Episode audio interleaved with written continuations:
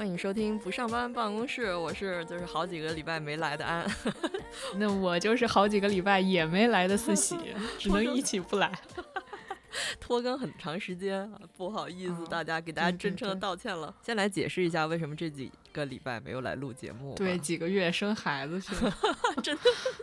那升的也有点太快了。我先来说一下，嗯我其实就是之前有就是双十一那阵儿，就工作上特别忙，嗯然后好不容易说，哎，双就是双十一弄完了啊，好开心，有一个双休了，嗯。然后就到了十八号这个周末，我们就准备说要录啊或者干嘛的，我房东说要卖房子，啊对，就从那天开始，我的每一个晚上都在外头找房子。啊，真的太突然了。昨天，然后我就搬到新住的地方，然后今天就上宜家去给买了一堆家具，然后现嗯在终于是啊都收拾好了，然后嗯能坐下跟你再聊一聊。就是很辛苦，因为我知道你是今天下午到晚上那段时间刚刚把网装上，然后咱俩就在连线了。之前没有网都那说说你你是啥情况？我是上个礼拜一直在成都出差，加上这个礼拜要有那个日语考试，所以今天下午我也是刚刚呃下午四点多从考场回嗯来，然后我是也是急急忙忙回到家，然后打开电脑跟你连线。对我看到你不是还给我发一张你在考场外的照片吗？我的天呐，我一看你穿那么厚，我穿着 短裤，我穿着短裤喝着冰饮，然后在那个星巴克坐着，我就想说天呐，你这也太可怕了，怎么那么冷？巨冷，今天，但是还好这个教室里很暖和。然后我我不是去考 N 一嘛，完了我们那嗯考场就有很多人都没来，我这个四周都没有人，然后老师就哦一直在我两个老师就一左一右 站在我旁边儿，还挺安全感还挺强的，挺好的，挺好的。祝你在年底能够获得这个 N 一证书哎，谢谢了，那就也祝你乔迁大吉，乔迁大喜。啊！大喜大喜！大喜 我的喜天，我的天！我跟你说，昨天给我累死了，因为嗯我就一个人搬嘛，嗯然后我爸妈呢就特别想过来帮我搬，嗯但是呢，我这个有一点恐惧，就是我父母来帮我搬，他们是那种，嗯，在我的房间会把我的衣柜打开，然后拎出里面的白衬衣，说你怎么会有四件白衬衣，好难看。啊，我我我能理解这种，虽然说我妈不太这样，但是我特别能理解就这种感受啊。对啊，这种嗯时候我都会觉得压力很大。找到房子到搬，可能中间不到一个礼拜，我就连夜在那儿打包，把所有东西都放进不同的纸箱。昨天那一天真的就太恐怖了，就是本来约了两个师傅过来帮我搬家，结果到了那个时间，那师傅就没来。嗯。然后更可怕的是，因为我一个人搬，我得新房子那得有一人在，因因为他哦。就来回得有人一直开着门嘛，嗯，所以我找了一个打扫卫生的阿姨，那嗯阿姨也没来。啊，那就怎是到到了下午两点的时候，我就坐在那个我原先那房子的客厅里发呆，就嗯是也没有师傅来，也没有阿姨来，就像那搞笑日和那个等补习老师一样，你不知道他们什么情况，然后就挨个打电话问，然后师傅就直接给我说：“哎呀，我给忘了。啊，”对，师傅说他前头有一大单，然后呢，现在就忘了我这小单。哇，你这个是不是能给他投诉一下？虽然说投诉也不好吧，咱们不是上次说不敢投诉吗？独居女性。对。哎呦，那然后，然后后那阿姨呢是有点事情，就延后了一个小时。那行吧，就后来我又在不同的四个平台疯狂的下单，终于就找来了两个师傅，特别热情的就帮我搬完了，但是也。搬完之后，非常热情的堵在我们家门口，一个人又问我拿了五十块红包，五十块还好，其实也挺辛苦的吧。然后那阿姨呢，嗯、其实她发现就是你不断的搬东西进来，她也没有办法很好的打扫，所以阿姨就合着也就是花了四个小时在我屋里坐着玩了一下手机。就感觉一个人搬家真的是很累很累。然后给你说最搞笑的事情是在搬进那个新租的房子的电梯，嗯，就是你得一件一件往电梯里面挪嘛。当嗯时电梯里有一个大姐特别好，帮忙把那电梯给摁着。嗯这时候她就对 搬家的师傅说：“哎，你们是买的还是租的呀？你是哪个房呀？” 然后师傅就如实的都告诉了他，然后大姐又接着问说：“哎，那一个月租金多少钱呀？押金几个月呀？你们租到什么时候呀？水电费怎怎么收呀？”然后，然后师傅就指着我说：“啊，他是那个租客，你问他。然后大姐就对我说：“哎，你为什么前面那房子不住啦？什么情况呀？是一个人住吗？家里几口人？” 这个时候我就让师傅给搬进去之后，我就说：“哎呦，东西太多了，我就不进来了，你们自己先上去一趟吧。”我就想跟大姐错开了。其实我觉得这个真的有的时候，你只觉得他只是多事或者是八卦，你万一他要是不怀好意什么的，我觉得这这很难说。而且我我我经历过跟你差不多的事儿，也是刚来北京的时候，有一次搬家，也是在电梯里。后来有个大姐说：“你去几楼啊？”她说：“嗯，你是租的对吧？”我就想说。关你什么事儿？就就觉得好危险，就是算了算了，独居女性，独居女性保护自己，先保护自己。那然后就你跟大姐错开了，就没看见他。但是我也不知道，因为其实搬家小哥也不会获取到挺多信息的，所以让他俩就尬聊呗。其实搬家小哥也不知道，他怎么知道你房租什么？他也不没法回答，对吧？就尬聊嘛。而且最好笑的是一开始阿姨以为是这个小哥租的房子，自己在那儿搬，但是但是小哥特别规范，两个人都穿着那个某某搬家的衣服，然后都戴着一个橘色的帽子，然后就这样，他还认为是那人自己租的房子。这个阿姨有点搞笑。那既然今天都安顿好了，我们就赶紧进入正题吧。我们今天想聊聊就是路途上的一些遇到的破事儿，因为刚好其实我是刚出差回来嘛，你其实呢也经常出差，而且也经常旅游，我们一定在。长途的旅行中遇到过好多好多的破事儿，我们今天就是想聊一聊这个事儿。简直就是人在囧途，那个旅途的过程就是特别囧，就在路上。我这我就是最近有一次呢，是坐那个呃高铁，后面那个 这后面这一位呢，他就把鞋脱了，然后就把脚搁在了我和窗户之间，就是那样一个扶手的位置。就是 我只要靠着那座椅稍微往左去一点儿，就会靠在他脚上。他怎么他怎么搁的呢？他是那种就是穿着鞋，然后就这样翘到上面去，就脱了鞋，然后就是穿着袜子。就其实我那个时候已经顾不得它有没有味道，只是觉得说，哎呀，我千万不要碰到他。后来我有悄悄的去找那个乘务员，然后乘务员跟他说了一次，但没过大概十分钟吧，这脚就又啊上来了，就。但所幸呢，可能我是回武汉就四个多小时，也还好。四个多小时，对，我就坐的挺一点儿。如果是一个特别勇猛的人，是不是应该站起来对他说：“把你的脚给我拿下去？”我我真的很想问，如果说，比如说我们的听众有遇到这种情况的话，我真的很想知道这件事情的症结是什么。因为你要坐，比如接下来要坐好几个小时高铁，你也不想跟他吵架，也不想激怒这个人，但是。他把脚就翘在你手旁边，你这个你又觉得很不舒服，他限制了你好多行动。你说他万一要是脚臭什么的，就是真的高情商的做法应该是什么呀？真的不知道。好像现在是有一种方法，是那个有列车是有 A P P 的，还还是说有小程序，你在上面可以写你的座位号，然后你就疯狂一直投诉他，然后就会有工作人员一直过来。但我没有试过，我是听就是看到有人是这样操作过。哦，那万一要是他知道是谁投诉他呢？因为你们俩不就坐在旁，你不坐在他旁边呀？就转过牛头来跟你说，啊，你投诉，就那种，好可怕啊！然后，然后好像用这一招的大部分都是那种列车车厢里有，比如说有人大声的喧哗，然后或者是啊有有小朋友追追逐打闹那种，他们可能就。会通过这种方式，这样就没有我这么明显嘛？这一次出差遇到了一个跟你差不多的情况，就是我 我这几年就。以前没有这个情况，但这几年特别恐飞，就是如果能坐高铁，我就尽量坐高铁了。结果上个礼拜从北京坐坐到成都，坐了七个半小时。嗯，我是坐在那个高铁的 D 座，然后那个男士是 C 座，就是中间隔着一个过道，所以他并对对，他并不是坐我旁边。然后那个男的就 他也是把脚翘上来，但是他是那个可能是就是长途坐累了吧，他不是翘在扶手上，他是翘在前椅背的那个脑袋上头。就他前面的人，呃，是看不见他在干什么的，可能前面那人也睡着了吧。但是他就，他柔韧性还挺好，他就把脚翘在那椅子的最上头，就是 你能想象吧？就是在练功吗？练功一样，就朝天凳，他就把脚 翘在椅子上头，而且他也没脱鞋，好可怕呀！但是没有人投诉他。前面那个人睡着了也不知道，他就那样翘了挺久的，但是没有翘一路啊。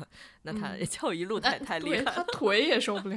对他可能就是想放松，对他反正也没影响到他前面的人呗。但是他影响我了，我就看着他我就烦。就是我斜前方，就是我们这一排两列的那个人，他就一直在睡觉，也是个男的，但是他就一直在打鼾，就是那个呼噜声就是震天响，所以我就全全程戴着耳机。等他睡醒了的时候，他就开始，因为身边的人也有，就是开始打电话或者工作，一看就是特别忙的人。身边一有人在接电话或者说话，就是正常音量，他都会扭过来去看那个人，就说好像说谁吵到我那样。我心想说，你刚才睡的时候，那那呼噜打的全车厢都听见了，好吧？但没法说他这个东西，你说怎么办？好像最近都不太坐火车。嗯我我是因为有一年，嗯、我主要是不坐卧铺。我是有一年就是当时还在香港，然后从深圳坐高铁，就是那种睡一个晚上，然后就是叫什么朝发夕至或什么夕发朝至，哎，有点不太记得怎么说。嗯就反正正就是睡一个晚上对那种对，睡一个晚上，晚上可能八九点上上火车，然后早上六七点就到了。嗯然后呢，我那一次就是坐，我就是一个下铺，然后躺在那儿之后，就其实前面不是有一走廊嘛，就经常会坐一些可能乘客坐在那儿，嗯然后那那个我正对面有一个人坐在那儿，我也没说没有觉得很奇怪。后来熄灯了，大概十点十一点就熄灯了，这个人还坐在那个地方。我也不知道是怎么回事儿啊，我就隐隐觉得那个人他是正对着我坐，然后是直勾勾的，就是看着我这方向，我觉得有点嗯吓人嘛。然后那个这个时候呢，我刚好就是我的行李箱上面有一个那个箱套，我就嗯把那个箱套拆下来，就给搁在了我和这个走廊之间的这个地方。啊、不是有一个楼梯可以爬上去嘛？我就嗯把它给固定在那个楼梯的位置了。然后我刚固定完，躺下，嗯这个时候突然，这个已经刚才我用那个发卡给它固定住的东，那个那个箱套，啪嗯就被拽下来了。我为什么能说它是被拽下来呢？因为拽下来之后，我就看到那坐在走廊上的那个男人，他是起身，一只手是握着我的香套，啊，这我不能报警什么的吧？就是我操，然后我不我不知道，我就我也不敢睡，我就拿着手机，就紧紧的握着手机在那刷微博什么的吧，反正。我嗯就坐在那儿，我就不睡，我就跟他面对面就对峙，大概又持续了有半个多小时。这人站起来走那，他回他回来了吗？我不知道。后来过一会儿我就睡了嘛。但是我自那一次之后，我再也没有坐过一次卧铺车，我觉得特嗯别吓人。好吓人呢！而且这个时候，就你叫乘警或者乘务员，他们也管不到，就因为他就是走了，或者没有在当时看到，或者就算对你当时看到了，他们也没法制止。你想，如果这人走了，或者他换一地儿，那嗯乘务员不管了，过一会儿他再回来或者怎么着，我也没办法。这个真的是有点吓人。我回去之后跟我爸妈说这事儿，他们就推测啊，就可能是那种春运，然后不是每个人都买着火车票，那可能是不是这个人他没有买到就是坐票或者是卧铺，他只是一张站票，那他可能就只是想在我旁边的椅子这儿坐一下，就是扯这个布的行为呢，因为当时黑的。我爸妈说，也许不是他，也许他只是站起来，然后不小心碰到或者怎么着，说不清楚。但我那一下是非常害怕的。那但是太害怕了，要是我得吓死了。就算我去找乘务员或者是谁，没有任何的证据，因为嗯你也不是说你当场拍到他我。觉得这种骚扰，就如果他真的是以故意的话，这种骚扰还是挺恶劣的，而且你没有什么特别能制止的方法，因为你一个人在外面又不敢太张扬。就再也不敢坐这种就是睡要睡一晚上的卧铺。如果说我以后不得不要坐的话，我可能会选择是中铺或者上铺。啊，但是我在高铁上遇到过一次，就是这种骚扰，嗯嗯，没你那么严重，因为我坐的是一个特短途的，当当时是从北京坐回天津吧，但是这个事儿嗯真的是发生大概多长时间？就是这一趟就是北京到天 津，北京到天津三十分钟，呵，这也太方便了。跟坐地铁似的。我是十几年前，我记得是上大学的时候，那个时候的成就京津城际，所以因为我也是经常坐京津城际，现在但是都没有，就是挺正常的。但那个时嗯候我遇到过一次，是有一个男的，就是坐在。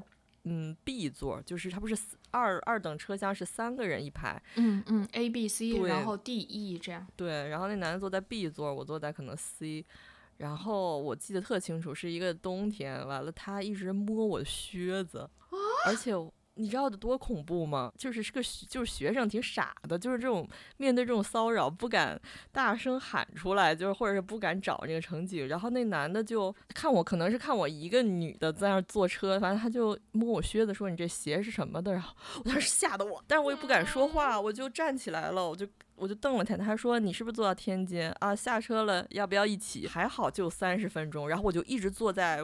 五号车厢，我记得特别清楚。五号车是一个餐车的位置，然后我就一直那全程站在餐车里，跟一个卖饭的列车员，我们俩就面对面。我，然后他说你怎么不回去？我说我想在这儿站会儿。然后我就站着就，然后回家，我 嗖嗖嗖，我就从那个高铁站跑回去打车，然后就回家了。就遇到了一个。性骚扰的人吧，我觉得可能算是。天哪，这简直就是大变态呀！就是遇到了一个大变态。反正因为京津城际的时间特别短，三十分钟就到站了，所以我有的时候就是有座，我也就是站在五号车厢那个餐车那里，因为人来人往，而且有列车员在那儿，所以我就觉得可能安全一点。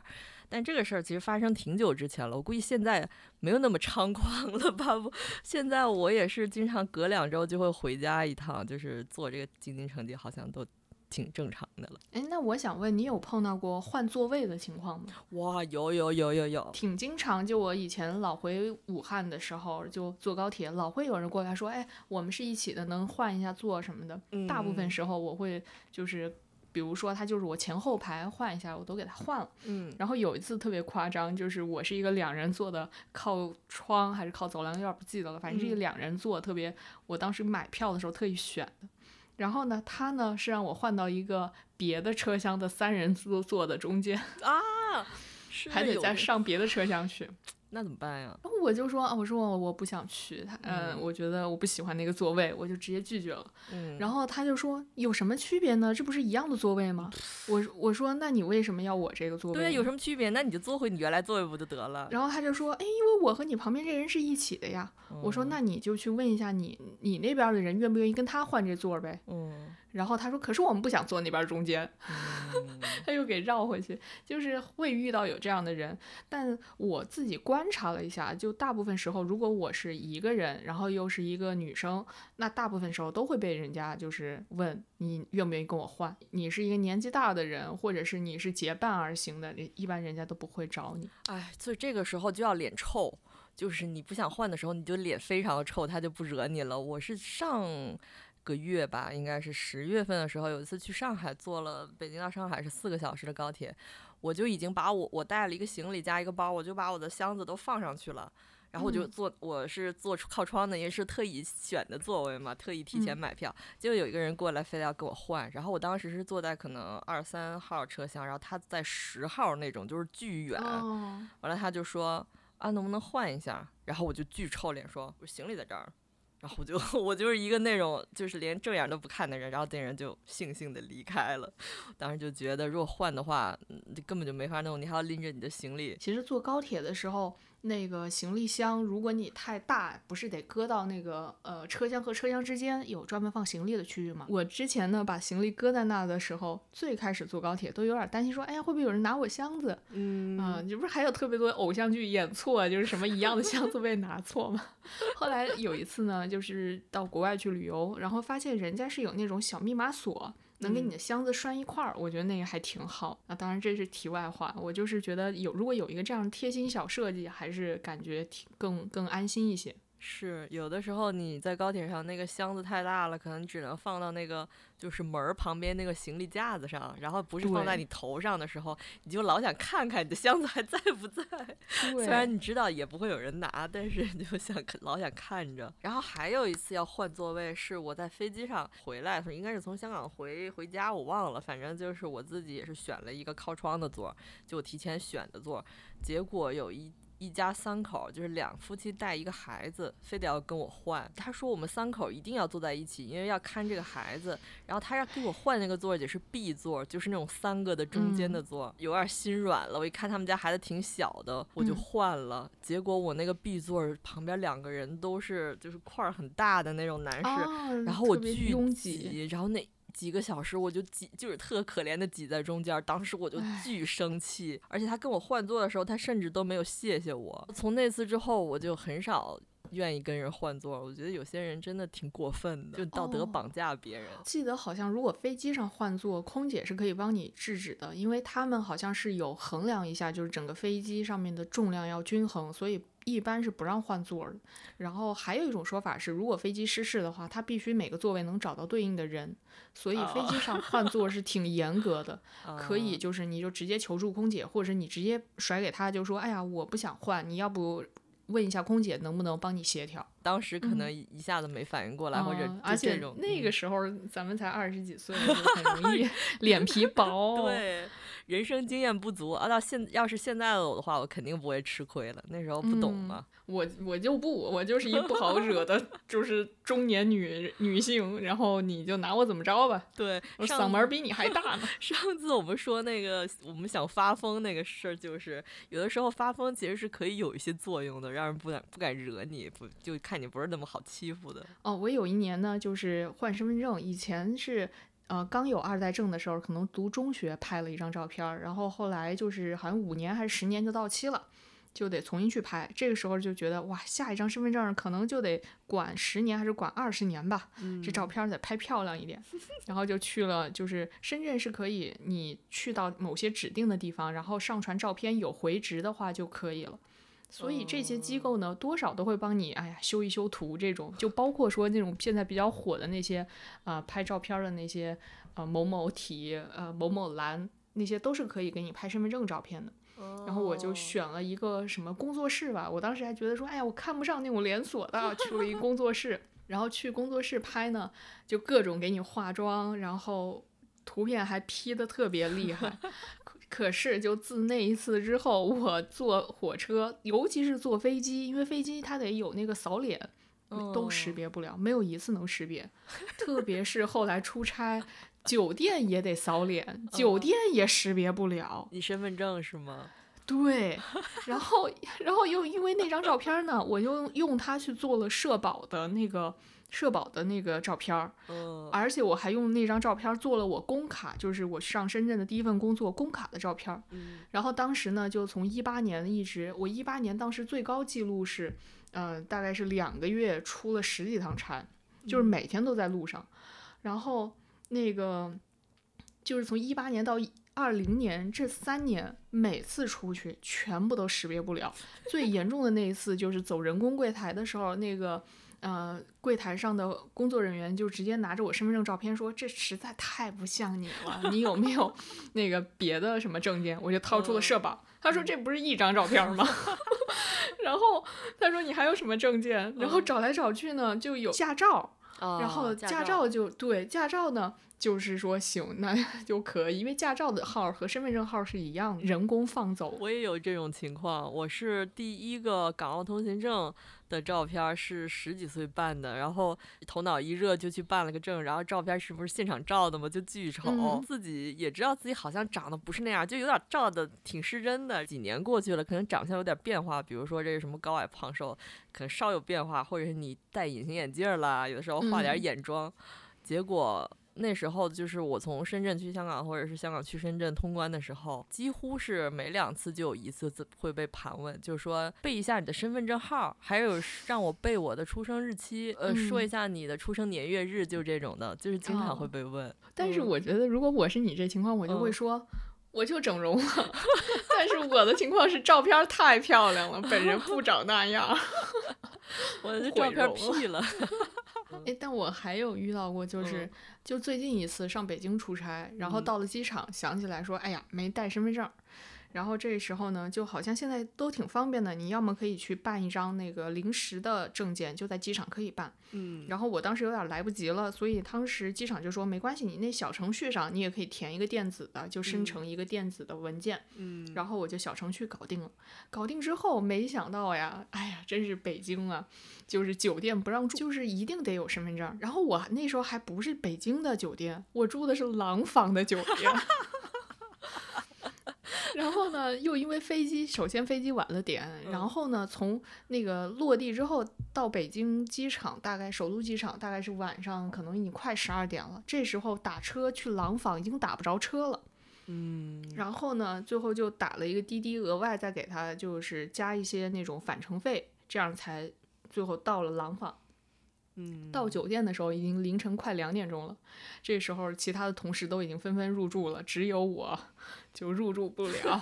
没有然后对，然后这嗯时候我说怎么办呢？然后酒店的，然后就说，哎呀，这个又这么晚，你们北京这么冷，我这怎么办呀？嗯再加上我其他的人都跟我是同事，我们通过的是我们公司的系统预定的，嗯，然后我们所有人的单是在一块儿的，所以他这个大堂经理可能也有一点恻隐之心吧，也有可能就是觉得太晚了，自己也困，想休息，嗯，然后这个时候就帮我打打了报警电话，让他们那个辖区的民警过来，然后核实，最后才让我上去睡。大概折腾了有一个多小时，就是证件啊、还是就是尽可能都还是要带上。为了准备今天选题呢，我就疯狂的在我自己的朋友圈搜那个就是什么飞机啊、高铁这些信息，嗯。因为我是一个误过所有交通工具的人，不光是飞机、高铁、大巴，我连海船都误过。啊，在希腊跟朋友去那个圣托里尼岛，嗯。然后那个船我都误过，包括还有嗯。什么，就是去澳门的船也是一天到晚就，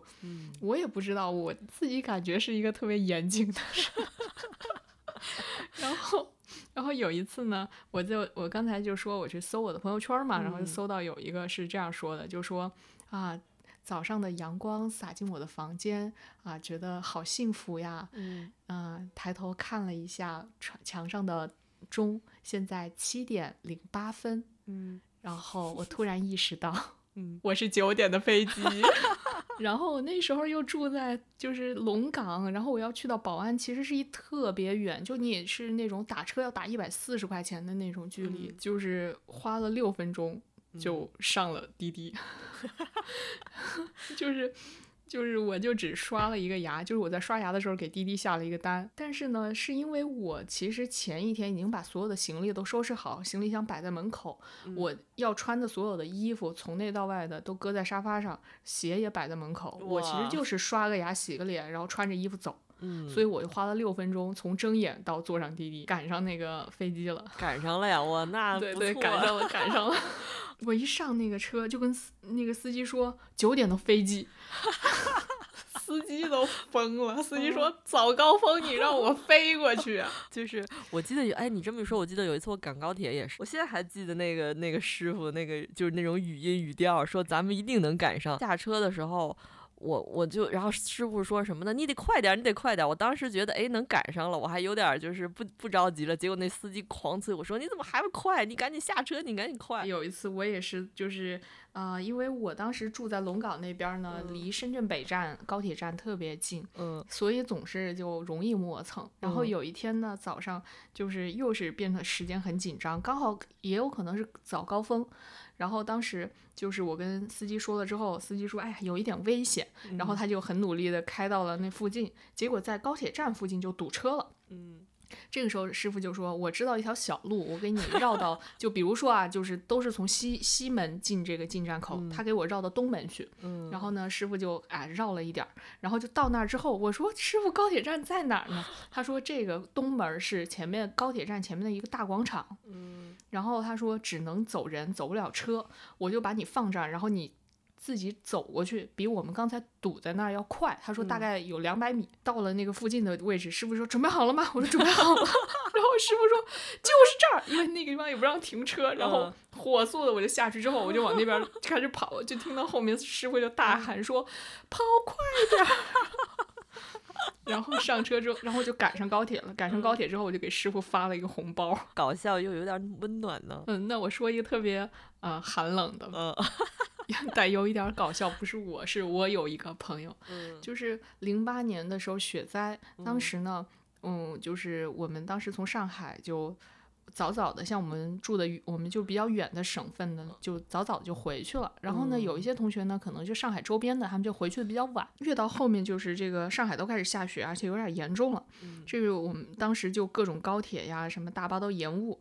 当时我们班有一个女孩儿，她是回宁波，她从上海坐大巴上去的时候呢，他就有一点上想上洗手间，但犹豫了一下，就觉得哎，那个可以在叫什么服务区啊，或者是收费站那些地方再去洗手间。他觉得可能也没有多久，结果那趟大巴被困了三十几个小时，三十几个小时，三十几个小时，他就一一直在大巴上。对，啊，那能下来吗？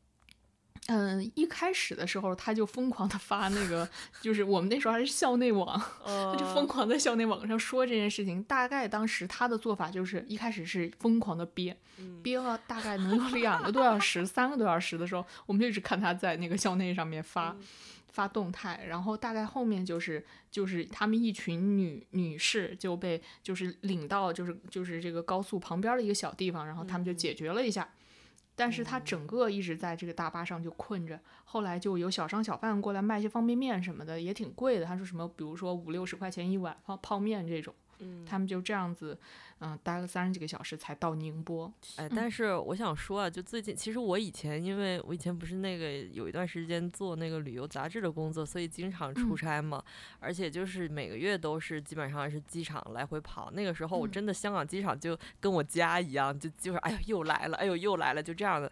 但是我不知道为什么，就是从那次，就是你记不记得有一次东航事故？我看过那个新闻之后，我就特别特别恐飞了，我就不敢坐飞机了。我这几年的出差一直都是坐高铁，也没有出过太远的差吧。我就是去广州坐八个小时高铁，然后这上个礼拜去成都也是来回七个半小时高铁。我就想说，我宁可坐。坐一天，我也不想坐飞机，就好不了。然后今年的时候，五一的时候跟朋友出去玩，是去马来西亚，然后就必须得坐飞机了嘛。嗯嗯。结果我从北京坐到吉隆坡是六个小时，结果那六个小时我真的是一就一下都没睡着。就是它是一个那种红眼航班，就是那种晚上两点飞，早晨七点到的那种航班，所有人都在那儿呼哈睡，然后大家都巨开心，因为都是想出去玩。结果我就一。一下睡不着，就睁着眼从半夜两点到看着外面太阳升起来，而且那个飞机有一点颠簸。我以前不害怕这个，但是我那次我记得特清楚。然后就飞到一半的时候，不是有那种像坐过山车一样，就是哎往下了一下掉下来，你就会失重那么一一秒钟。我当时我都吓得都吓死了，我真的就啊怎么办？然 后我就我真的巨害怕，而且我不知道这个怎么治疗。现在就是还有这种恐飞的状态。我觉得是不是咱们年纪的问题啊？我这两年也有一点儿。我觉得飞东南亚好像经常会碰到天气问题。我有一次就是在泰国转机，然后从香港飞泰国，应该还挺快的。结果旁边就是电闪雷鸣。然后飞机一会儿就是咚往下一坠，然后一会儿又往上猛的，就是往上。害怕这个，特别吓人。然后后来到机场之后，我我另一个朋友他是从上海飞到那个嗯那个那个泰国机场，然后我们俩就会合嘛。我们俩就是对于刚才那个真真的就心有余悸。在那一次之后，我所有都不敢再 选泰国转机。嗯，然后后来没有过多久，就大概一年一年多之后吧，我有一次去斯里兰卡。也是从那个呃，就是香港飞斯里兰卡，嗯，然后又遇到了电闪雷鸣，我当时就吓死了。然后跟我一起去的是一个外国人，然后那个外国人他就说啊，你不用担心啊，就是这个从来没有哪架飞机是因为天气原因掉下去的。真的假的？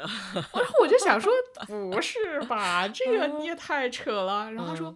他说：“我每次都会觉得哇，这是我在空中玩过山车，我觉得特别爽。我我以前其实不怕这些，而且我以前特别喜欢那个飞机颠簸的那个感觉，因为不是那种上下巨，就是那种巨呃失呃失重的那种感觉，而是有一时候穿穿过一些云的时候，它就会哎颠那么一下。我以前特别喜欢那颠的那一下的感觉，就觉得哎，你就是一个特别喜欢坐过山车的人。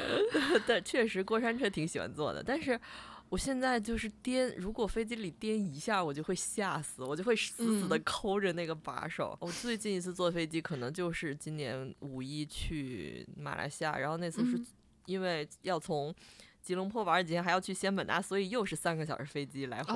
那一趟就是有一点颠，而且那个因为坐的是联航，我记得是哎呦那个航空名字忘了，就是巨巨联航，那个椅背儿都不能调节那种椅子，然后。我当时左手和右手就死死的抠着那个扶手，那扶手巨细，就是那种小细座，哇，给我吓的。然后我小板凳，你这坐的 真的是，哎呦，那个航空名字我给，哎，当时应该记住的，巨逗。然后上面那个乘务员都是巨。就是巨搞笑，就感觉他们在一直在玩儿，然后我就一直看着他们，因为我我在出发之前看小红书上说，如果你觉得害怕的话，你看一下空姐和空乘他们，嗯啊，如果他们完全没事儿，就证明没事儿。所以我当时就一直盯着他，看他们说说笑笑，我就有一点安心。这样哦，你这么一说，我就想起来为什么我去泰国就是那一次特别怕，是因为当时空姐拿着那个话筒就说啊，你们不用害怕呀，塞金呀。然后这个时候突然一个骤降，然后空姐在那个话筒里啊就喊出来了啊，那不得吓死！让我当时对，然后飞机上很多人都哭了。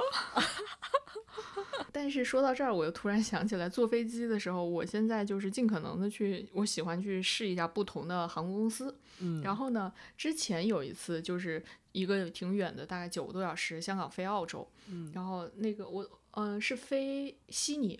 然后呢，当时是我就没有选什么，就是在香港常坐的那几那几家，然后我就选了一个新加坡航空。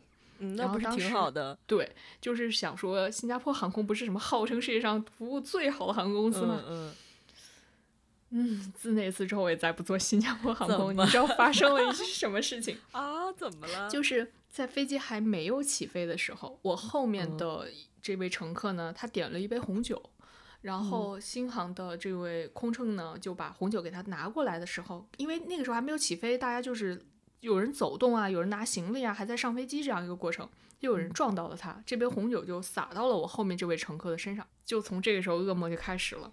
除了起飞和降落，其他所有时间都一直有空乘，不同的空乘，甚至后来连机长都来了，就一直就是。有蹲下来，有半跪下来，就在他身边，一直是跟他道歉、安抚他，而且给他赔了那个干洗费，然后把他的外套也拿去洗。嗯，但是呢，这整个过程其实特别打扰我，因为他们一直是扶着我的椅背在跪下来，或者是扶着我的椅背在跟后面人说话，我完全就是没有办法靠下去九个小时，而且因为他们过分关注后面那位乘客，中间甚至漏了我的餐，漏了我点的喝的啊，嗯。就是整个旅程非常的糟糕。那你能也就是他们在服务后面那人的时候，你能不能也就按一下按一下灯，然后说不好意思，你打扰到我了，然后让他们给你跪式服务一路，然后你前面那个受惊，对连锁反应。对，而且那也是一个红眼航班，就是你 suppose 上去就是要睡觉的。嗯。但是就整个那整个航空的，就是在飞机上的过程，就是全程都这样，然后 那个也。就是感觉挺不好的，再后面有做其他的航空公司，发现哎，其实也都半斤八两吧。就比如说我这这次国庆做的那一家，上面连吃的都没有，都饿死了。不给来点吃的就好好惨呀。对，就是你想，我飞了十十三四个小时，我整个在飞机上就是只有一，就是去的时候有两顿，回来的时候只有一顿。然后其他的时间连个坚果都不给你发，就是给你就是水，而且水就只有就最基基础的碳酸饮料和水。哦，那那真的。嗯，就你你如果出出行就不要选，就是就是这个国家的这这这一家。年龄增长了之后，心态就会不一样。以前我经常睡机场，我就我睡过好多次机场，就是那种哎呀，今天找不着找不着酒店了，反正机场凑合一晚上也无所谓。然后椅子哎那么一躺，或者是。我甚至睡过香港机场那个外，就是那个候机大厅的那个花坛的那个边儿，因为那有个花坛，我不知道你还记不记得？嗯，我知道，还挺宽的。其实，要是我现在，我根本不可能做这些事情。是，确实年轻的时候什么都不怕。对，而且我现在已经不愿意再去做就是红眼航班，或者是我会在我能力范围内去稍微选一个，比如说。什么超级经济舱，或者是啊，就是如果短途可能就会选商务舱。如果是太长的旅途呢，就比如说我国庆这一趟，我就加了六百多六百多块钱，我就升到了那个经济舱的第一排，就等于那个腿部空间要大一点。我的这次坐那个第一排的时候，我旁边就看到有一个呃一家三口，就是嗯就是儿子媳妇儿带着妈，就是这么三个人，他们呢是。嗯，有准备一个充气的靠垫，也不叫靠垫，叫脚垫吧。嗯，他当时我觉得特别好，因为第一排空间大，他们就把那个垫子搁在了椅子和墙之间。哦，就等于是把呃椅子的这个高度能够往前延伸了一块儿，大概能延伸个八十厘米的距离吧。然后他们全程就可以是把腿翘起来，甚至嗯、就是那个是有可以完全躺下来，可以睡睡一觉，特别哦好。呃，还有这种工具，现在好高级。对，就是长途飞行神器。哎，但我还蛮喜欢坐这种，就是睡一晚上或者是睡两三个晚上的游轮。会不会有哦游轮的商单找我们？真我我我觉得这种真的特别好玩儿，就嗯嗯、就是你能上去之后，上面还有什么游泳池，还有表演，还嗯有的可以玩那种什么小赛车，这种我都觉得挺有意思。还有免税商店，就是这种在交通工具上过夜的，我经常坐。其实我还坐过那种过夜的大巴。记得我第一次去日本的时候，好像是二零一三年，可能二零一忘了，挺早挺久之前从东京坐到仙台，就是我特别想体验那个夜间巴士。嗯，它从东京东京到仙台是五个小时还是六个小时？我没记错的话，嗯要不就七个小时。总之就是半夜十二点你上那个车，还是十一点多上那车，然后早晨五六点到，你就可以在那上面睡一觉。然后日本的那个嗯隔夜、过夜大巴，它是女性专用车，就是这个车只哦招待女的，然后每一个座位都是单独的，就没有合就是挨着的座儿，大家都是一个座儿一个座儿那样子坐。哦，那还挺好的呀。然后你的脑袋上有一圈帘儿，你就可以夸把它围上，哇，就飞机商务舱嘛，对对，所有就是这个大巴里所有的座儿都是分离的，每一个人都有一个帘儿。看好多女生就是我们那次坐就是好多女生巨熟练，上去以后咵帘儿一拉，然后椅背拉到最最平躺，然后就开始呼呼睡。